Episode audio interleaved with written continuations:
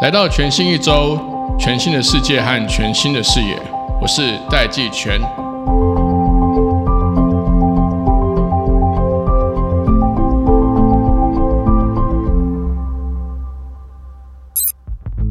今天这一期呢，我们特别邀请到国立政治大学商学院的财务管理学系的教授周行一周教授，来跟我们聊一聊最近这个大家都非常关切的中国的经济、中国的房地产，还有中国的金融系统，是不是会有崩盘的危机？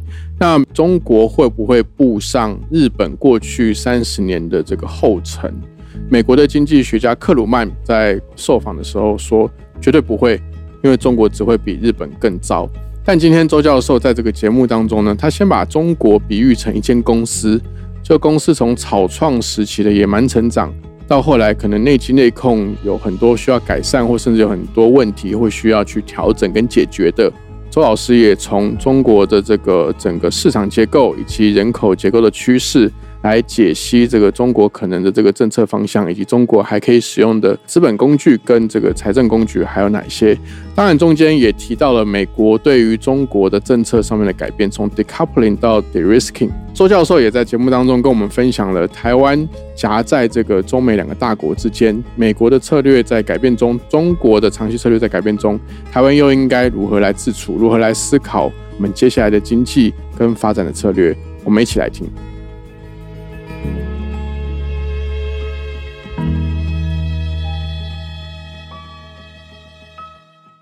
老师你好，大家好。第一个我想要跟老师请教，就是说在我们今天录节目当下，我刚刚才看到这个新闻报道，就是克鲁曼诺贝尔奖的得主，有人问他说，中国现在的人口结构跟经济的状况会不会步上日本的后尘？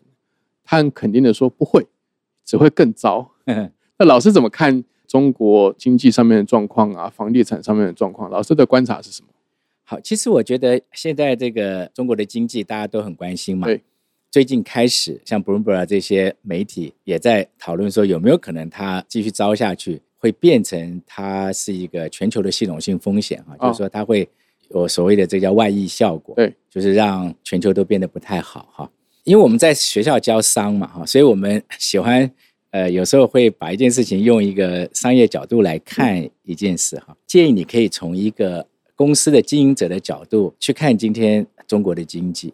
现在有个公司，这公司它过去发展呢有几个特征。第一个特征呢就是它的那个杠杆高，好，所以杠杆高就是说它举债比较多。对，所以假设我们今天看一个公司的财务报表的话，那么当然就是它的债跟股之间的这个比例比较高，对不对哈？那第二个就是说公司呢。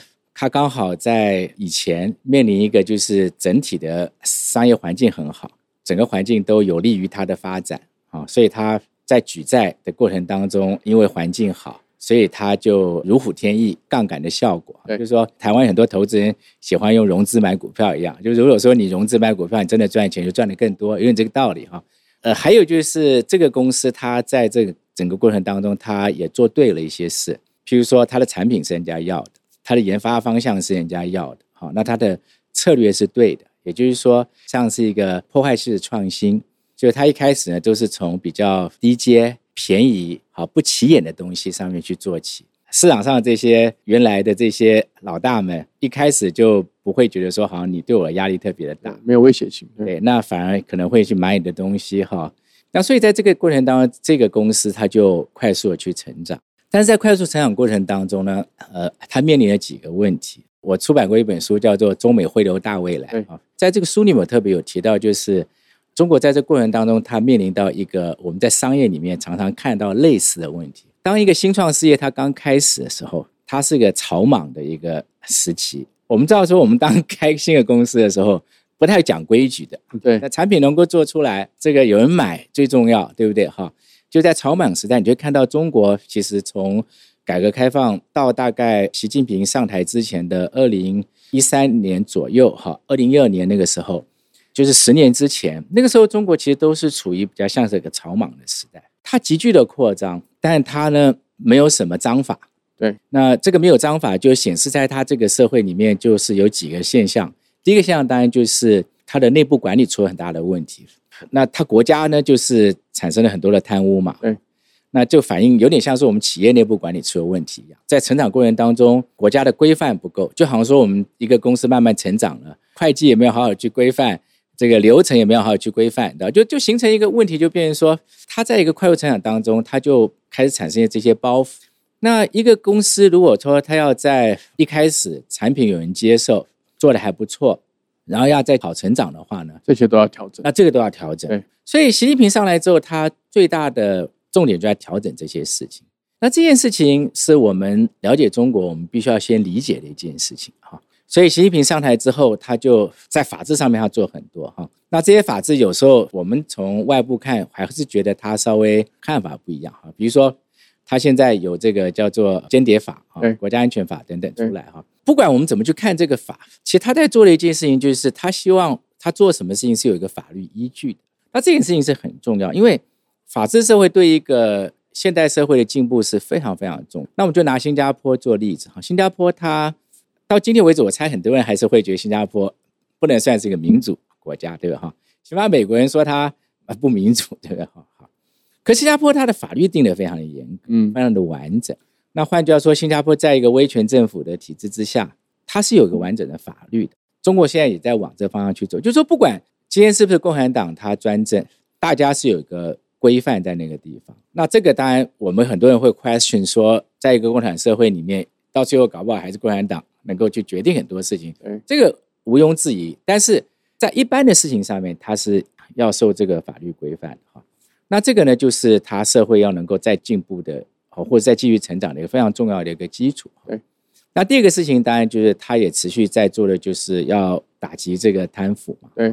而且他这个贪腐打击是没有停的哈。尽管你看现在经济这么不好，他最近在医疗体系的贪腐打击是非常强的哈。最近有大概一百五六十个医院的这些领导们被这个中箭落马，对啊，其实很严重的问题哈。所以他在做这个事情，就是其实是在建立一个一个架构。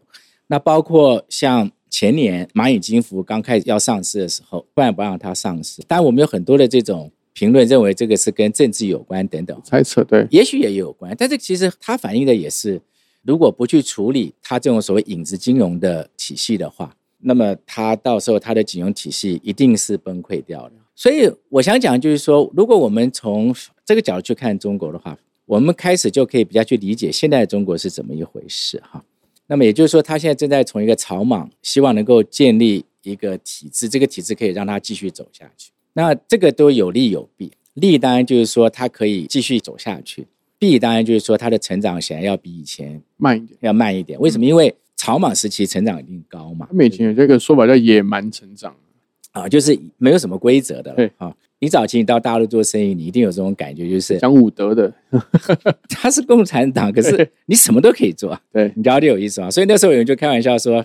其实大陆比美国更资本主义，对对不对？哈，也有很多人就这样讲，就像那道，就说因为他没有什么你可以看得到很明显的规范。错。那在那个社会里面，事实上很多人因为没有那些规范，聪明的人能够找到那种路的人呢，他就可以在这当中就可以崛起非常的快，对不对？哈。那现在这些机会当然就减少很多。为什么？因为他开始要制度化，哈，要把像一个正式一个组织一样，能够往前面去运作，哈。对。那所以就回到您刚刚的问题，就是。到底中国未来大概会怎么样？好，就看到克鲁曼跟其他其实西方的媒体哈，他们在谈中国的时候是怎么看？那第一个大家就谈的就是房地产。对，房地产其实就是我刚刚讲的那个在草莽时代的问题。在草莽时代的时候，房地产是中国成长的最大引擎，对，没有错嘛。对，经济火车头。对，对。那其实，在很多的国家，其实也都是这样。早期台湾也是一样。早期台湾在呃民国六七十年的时候，那时候房地产刚开始的时候，也是。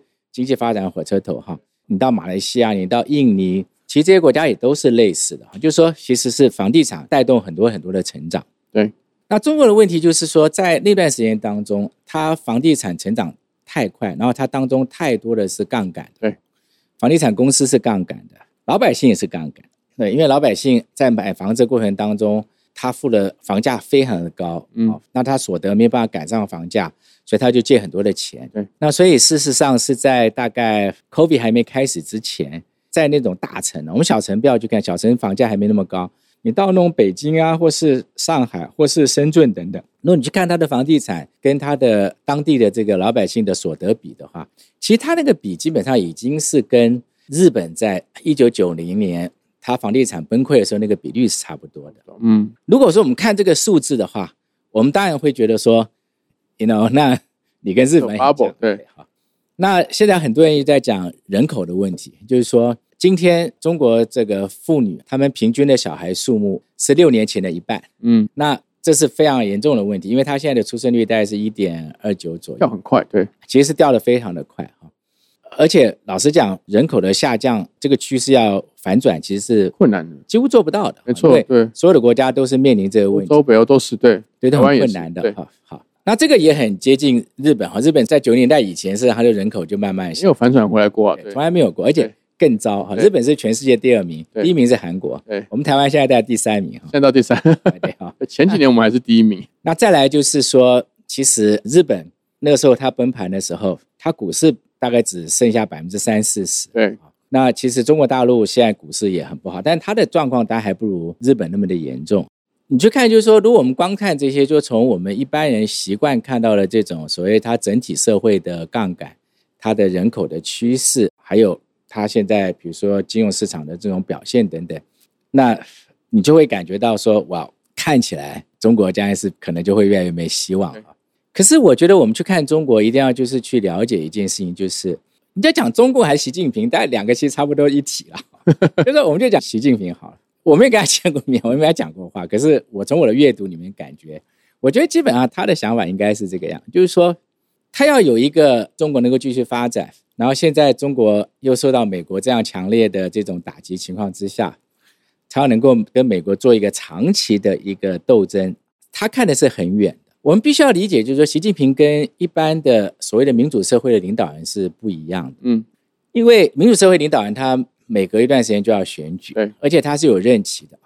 拜登就算他会不会再连任，他也只能做八年，八年所以他最多大概就是在呃五年多一点。对，可习近平不一样，习近平就是说他做了十年，那他还会再做多少年？这件事情是，除非中国发生大的变化，其实他应该可以继续做下去。我甚至不排除他再做十五年。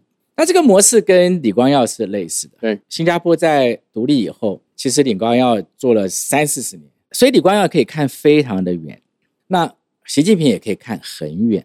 嗯那所以这就为什么最近呃西方媒体在想了解为什么你现在经济这么差，你为什么不把你的这个压箱的宝贝都拿出来？呃中国的这个中央政府的债务占它的 GDP 的比例，其实还跟其他国家比算是很合理。现在在看什么数字，有人说百分之六七十，有人说百分之三四十哈，但不管怎么样都不是那么的高。美国现在到百分之一百二十了哈，所以我们去看就晓得说道理很简单，因为习近平心里很清楚，就是他必须要让中国的房地产在未来的一段时间当中它不崩盘，但是价格也不能涨很嗯，如果从这个逻辑看下去，我们就可以想象中国的房地产大概在未来的八到十年左右，它最多就是一个非常非常温和的成长，也许也许跟它通货膨胀率差不多哈。那最近它在房地产稍微放松一点，那的确他觉得现在压力很大，可是他没有放得非常的松，比如说他没有大量的鼓励大家去买房子，没有把房贷的利率变得又变得非常的低哈。中国现在也许知道说它的人口是没办法就这样的反转过来，因为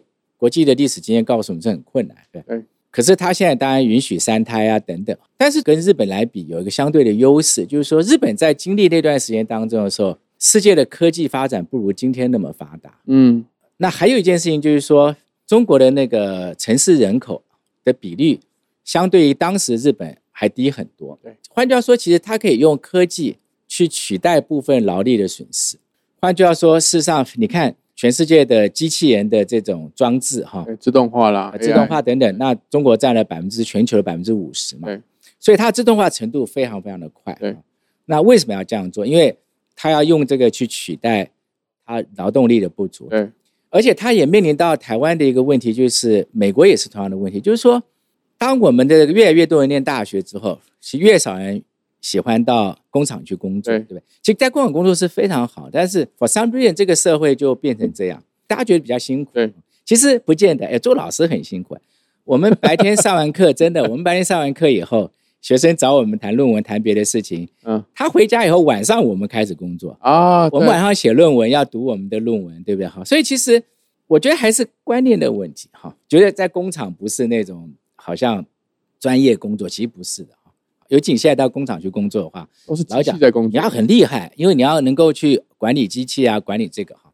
所以这个部分其实中国它相对于日本它有一些优势的，相对于日本在九零年代那时候时代背景不一样。不一样的。对，就是中国在的农村人口相对于这个城市人口呢，跟日本那个时候比还是差很多，对吧？嗯中国现在的这个呃城市人口大概占百分之五十五左右啊，那他希望能够占到百分之七十。对，换句话说，它有很大的二十趴的空间，对，太大的空间嘛。对那我们都知道，这乡下里面的还是比较喜欢多生小孩子对。好，那么所以他在未来一段时间当中，他的人口的下降速度不会这么快。可能不会像日本那么的快，啊即使他没有办法反转过来。呃，有人也讲过，虽然说半开玩笑，但它的真实性很高。就是说你在这种非常一胎化的情况之下，你生小孩你是不敢讲的。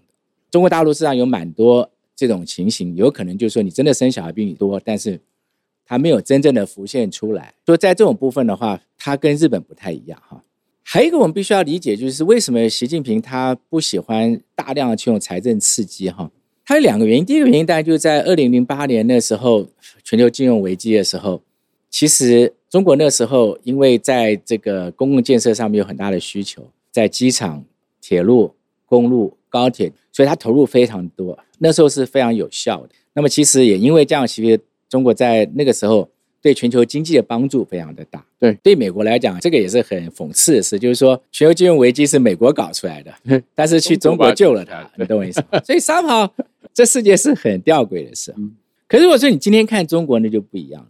你今天你到大陆去，你会发现它的机场、它的公路、它的一般的这种设施，老实讲是非常令人印象深刻的。嗯对吧？它随便一个三级城市的机场，坦白讲比我们桃园机场好。在大陆，在过去这段时间当中，他已经做过这件事，他对现在已经不能够再这样的去做。还有，他过去是非常的高度是以生产为他的这种出口重要的成长的引擎嘛。对其实他已经面临到所谓的就是呃产能过多的现象对。那因为产能过多，他现在也没有办法再用这种方式，就是太多的产能进去哈。如果说他勉强去做，也许会有一点点好的效果，但是是短期的，哦，只会让这个中国的经济呢，将来不但更难救不好，对，反而会产生他政府的这个预算呢，哈，越来越难以受到控制。懂，嗯嗯嗯，钱要用在刀口上。也就是说，今天我如果手上没有什么钱的话，以后我在发生问题的时候，我要花钱就困难。财政工具就不够了，对对。其实日本跟美国都是类似，是，那日本是更为严重。日本它的政府的债务占它 GDP 的是百分之两百六十，对对不对？美国人占了大概百分之现在百分之一百二十左右哈。其实他们都已经慢慢的在将来要用财政政策去刺激经济，这空间越来个越小，空间是有受到限制了对，你不可以无限制的那个嘛，所以他不太愿意用财政政策这样去刺激，也是一个非常重要的一个因素，必须要有所谓的财政的纪律。那有财政纪律呢，政府才会，老百姓才会相信他。那他现在就是比较愿意用稍微降一点点利率，但他也不会降太多哈。太多，嗯，那有两个原因，一个原因当然就是现在人民币在贬值，人民币贬值造成今年虽然说中国经济成长率，我们就说它就算成长百分之四好，美国今年经济成长率大概不会到百分之二，好，大概百分之一点五到百分之二之间，好看它下半年怎么样，也许百分之我猜百分之一点六、百分之一点七左右对，还是它的两倍哈。但是今年中国占全世界 GDP 的比率会比去年还要来低一点。嗯，原因是因为它人民币贬值嘛，它也不愿意人民币贬值太多的原因，是因为因为它希望人民币越来越国际化。对，那所以你人民币必须要维持在一个稳定的一个价位。那所以呢，在这个状况之下，他也不太希望它的利率降的太多，因为太多的话，就会造成美国的利率跟它利率之间会有这个 gap 产生，好，所以它也不愿意发生。其实我们经常在经济学有个叫做 liquidity trap，叫做流动性陷阱。对，其实就日本就是这个问题，讲的就是说你不管利率再低，上大家还是不要用你的钱。那其实中国现在已经有一个这个样的问题，这全世界的问题，就是说所谓的 real interest rate 就实质利率呢，其实慢慢慢慢的也是在下降，对对吧？那现在它还可以到，它现在十年期公债利率大概百分之二点多，不到百分之三了。其实这个不太好，好就比方说这个经济体没有人需要用钱，对，那以前需要用钱是用在房地产，对，那现在他在其他地方用钱的地方还没完全找到，对不对？哈？所以他也不可以这样做，因为他这样做的话，他就真的就会像日本一样，变成利率非常非常低，可永远都没有人要用你的钱。所以他现在要做的事情就是说，就像所有的企业家一样，就是当你面临到很不景气的时候，企业要生存，你要先处理的一个问题就是你要想办法节省成本嘛。对所以中国政府尤其在公部门现在 cut 的非常厉害，啊，OK，他会减公务员薪水，叫公部门的国营事业，尤其是金融机构要减薪。聪明的企业领导人不会只节省成本，他会要在他应该投资的领域里面，他要大量去投继。续投资，所以中国现在大量投资在他认为将来必须要去竞争的领域，包括半导体、AI、这个生物科技、能源跟环境有关的东西，他现在大量在投入。他不会再投入到工厂里面，他不会再投入到房地产。我从一开始就讲说，我们要从一个企业的眼光去看中国，你就会发觉说，其实中国现在做的事情是在准备它未来长期的要能够去发展啊。是明年后年的事。对，那刚好在他的体制当中，他允许有一个领导人可以看这么的远。对，那这个是他的优点。那回来我们当然就要问说，他会不会是日本哈？我觉得其实它会是日本的机会并不太高。嗯，我有几个原因哈。第一个原因就是说，日本当时下来这么快，那是因为美国把日本给趴掉了。一个广场协议了，日本的汇率那时候从接近四百，一直涨涨涨到大概最高点，日元涨到七十八左右。对，那所以它是一个拼命被要求升值的一个国没错。东西就卖不出去了。对，还有日本那时候美国打它的科技也打的是很彻底的，所以你看日本的半导体产业从此就就起不来一蹶振。好，像大家最喜欢举的例子，就像东芝啊这样这些。美国可以这样去打日本的一个最主要的原因，那是因为其实日本是受到美国几乎百分之一百控制的。对，二战日本的宪法是美国人在控制对不对哈？因为二次大战的关系，所以基本上日本对美国人是没有办法反抗好，日本在国防上面受美国的这个保护哈。日本其实你真的问我，日本现在有没有所谓日本自己的外交政策，呃我们都会觉得是很怀疑，对不对？日本有没有自己的国防政策，我们都觉得是很怀疑哈。其实日本基本上在这个部分没有太多的空间。对，可是中国不同啊，对不对？中国不是日本，中国不需要听美国人的话，所以当美国人在打中国的时候，中国现在开始正在反击当中。那美国要打中国也特别的困难，为什么？因为中国这个经济体它非常的大，它有十四亿的人口。对，如果你到美国的随便那种什么 mall 里面去看的话，哈，你随便拿一个你想买的东西，看起来做的很好看哦，你一翻 Made in China，所以这是为什么？你看，就是从川普打中国到现在，关税对关税涨那么多，但是他对中国的这个贸易赤字在扩大当中对。好，那就是因为中国生产很多，别的国家现在还不能生产的，可是美国消费者需要拿价格便宜。对，他在这个状态之下，美国人是没有办法这样去控制中国，这是一个非常重要，我们必须要去理解的一件事情。嗯，第二件事情就是说，其实中国它是世界上少有的一个经济体哈。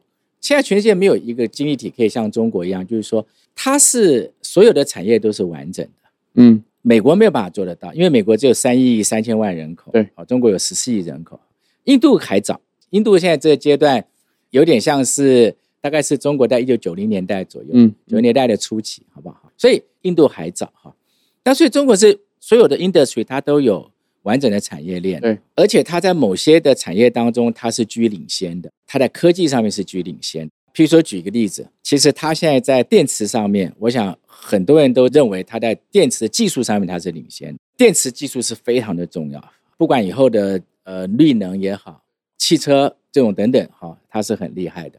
尤其是在 AI 上面，其实它也它也蛮厉害，但是它有一些当然落后美国很多，尤其在高科技领域，譬如说在半导体的高科技领域里面，呃，material 里面，我们叫 material science 就材料这个部分，好，尖端材料这个部分，尖端机械这个部分，好，它还有地方要去 catch up，可是它今天它不会死掉了，为什么？因为它什么都可以自己做，嗯，它也许不能够做十四纳米，它可以做二十八纳米对哈。那中国大陆自己蛮乐观，在估计就是说他们在明年年底，二零二四年年底，它基本上可以做到二十八纳米半导体的，基本上说是完全自给自足。不管怎么讲，它自给自足的比率会非常的高。嗯，换句话说，它从这个光刻机开始到它的原料到什么，它基本上是可以自给自足的，它不像说像我们台积电还要依赖 SMO 的光刻机嘛，对，它就是会变成，就是它现在的光刻机，基本上二十八纳米它已经做出来了，只是说它还没有办法做到它产业链完完全全的自给自足哈。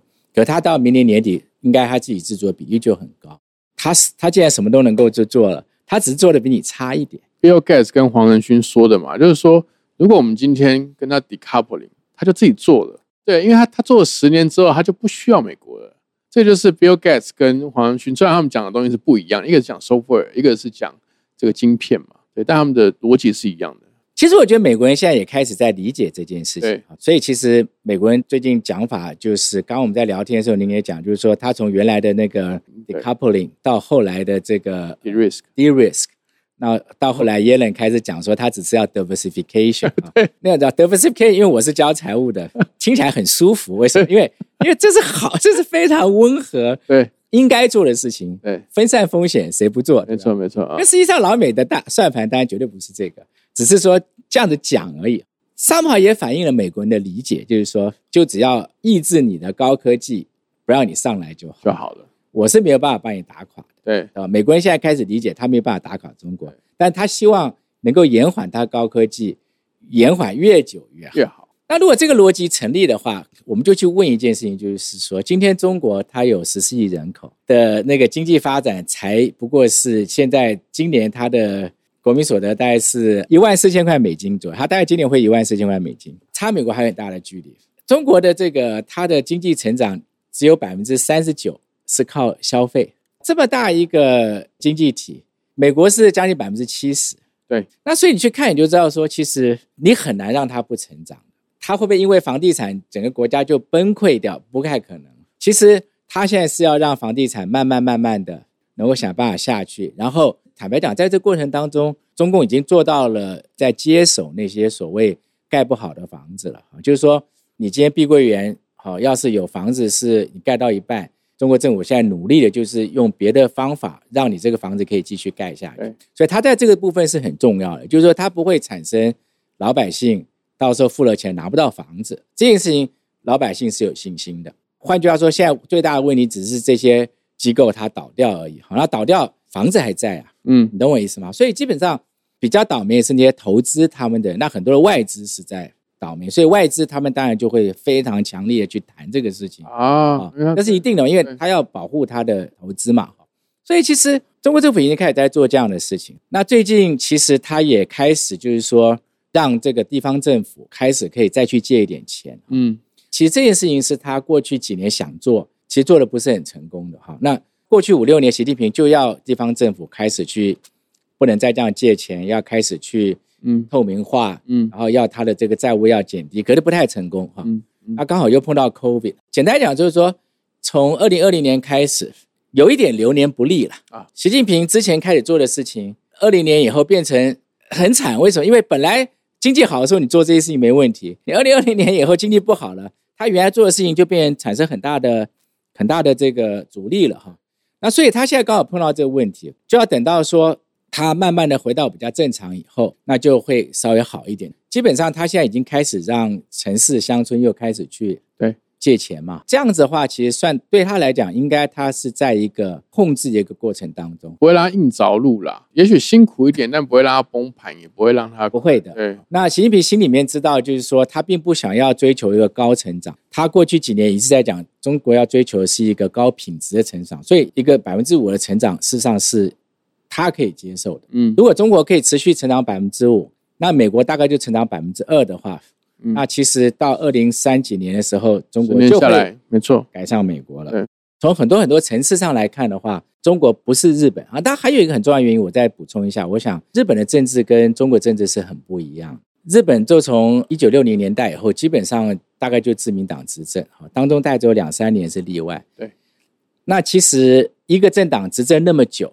它又是所谓在一个民主的这种结构之下的政党，那你就知道说他的问题一定非常的大，嗯，一定是非常的就是权力的结构、金钱的分配，对，基本上他一定是一个这种政治，我们叫金权政治哈。对，那在这种政治之下，然后日本的首相换的速度非常的快，嗯像安倍是难得的时间长的首相，其他都是有时候一两年、半年就换掉了。那你就知道说，其实日本人很难有一个长期的一个政策，嗯它唯一的政策就是让自民党能够继续执政。对，好，那继续执政的方法就是什么？就继续的给老百姓要的。好，所以这是为什么他的赤字这么快。那我刚刚讲的中国很不一样哈，中国有一个领导人，他是可以继续做下去的，看起来，那他可以看得很远。我不希望大家误以为我说哦这个是比较好的，我没有那个意思，我只在告诉你说，经济上来看，现实状况它是这样。所以当我们今天去看中国的时候，我觉得我们如果用我刚刚讲的这种角度去看它的话，我们比较能够去客观的去看它将来是怎么样。我会把这个老师的书的资讯放在这个节目资讯栏里面。老师讲的东西，它的脉络性是很深的，所以看书会看得比较比较大家清楚一点会比较清楚对。但我想要问老师一个很实质核心的问题：那台湾可以跟中国 decoupling 吗？台湾应该怎么办？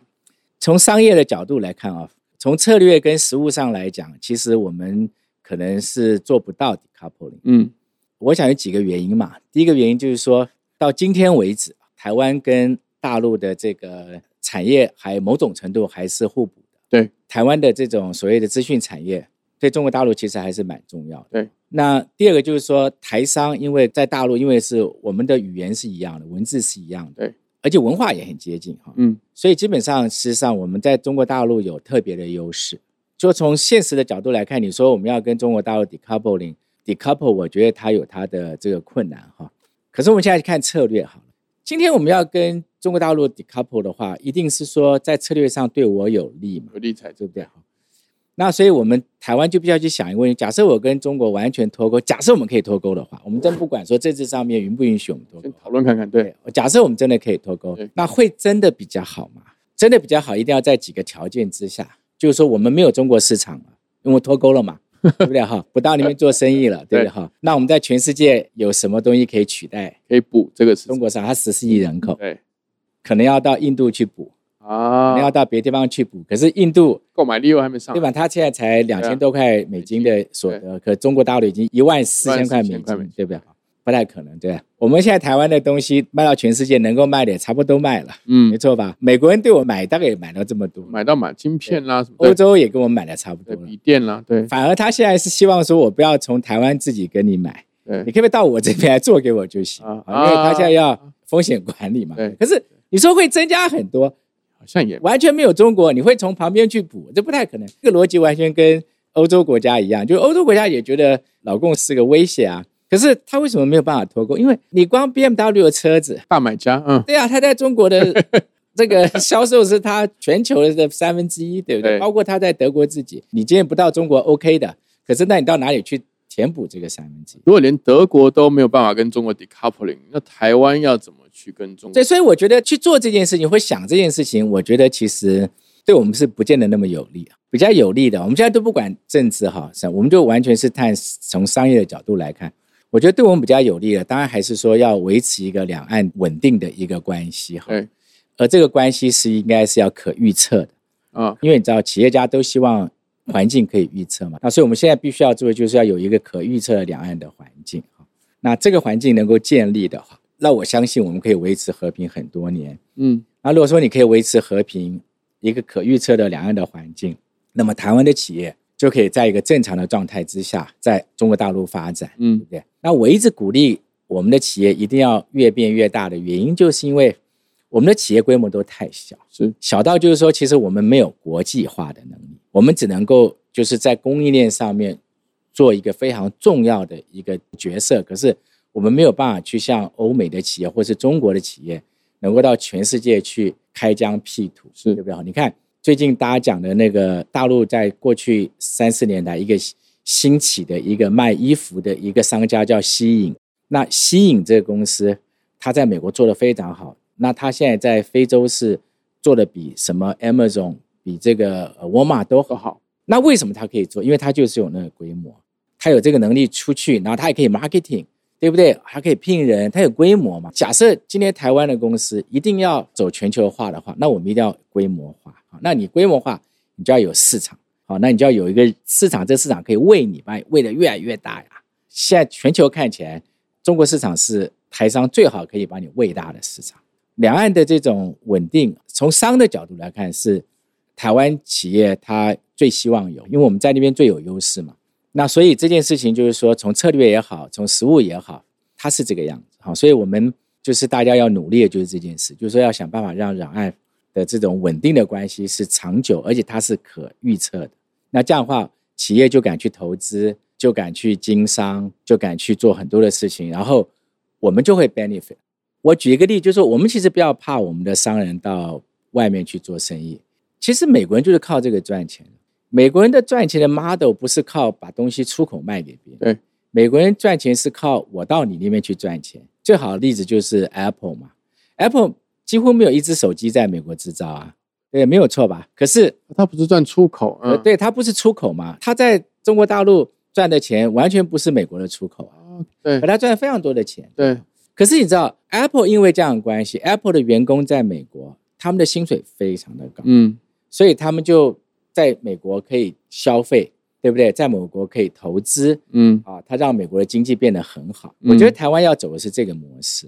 我们现在，因为我们经济体很小，我们都还是在一个贸易导向的一个经济体，哈，那这个我们要想办法去改变它。过去像比如二零二一、二零二二年，尤其是二零二一年，哈，我们的那个经济成长很不错，主要原因就是因为我们那一年突然外销很多嘛，哈。那你看今年我们外销不好，我们今年经济就很不好，对不对？所以我们必须要脱离那个。那脱离那个，台湾因为很小，我们不可能去以一个叫做什么扩大内需啊，那个东西救不了我们。因为我们内需就小小的嘛，我们一定要想让我们的企业 可以到海外去。不是用外销的方式，用这个名词可能不太好。就是说，我们想办法去殖民别人。哦，像早期的荷兰、新加坡、葡萄牙，他们都很小，他们不是去把荷兰东西卖出去，卖出去，他是到人家那个地方把人家东西抢过来，这才是我们的策略啊。嗯，对不对？所以我们要去做这种事，走出去赚钱。对，那你要做这种事，你就必须要先有一个稳定、可预期的两岸关系。好，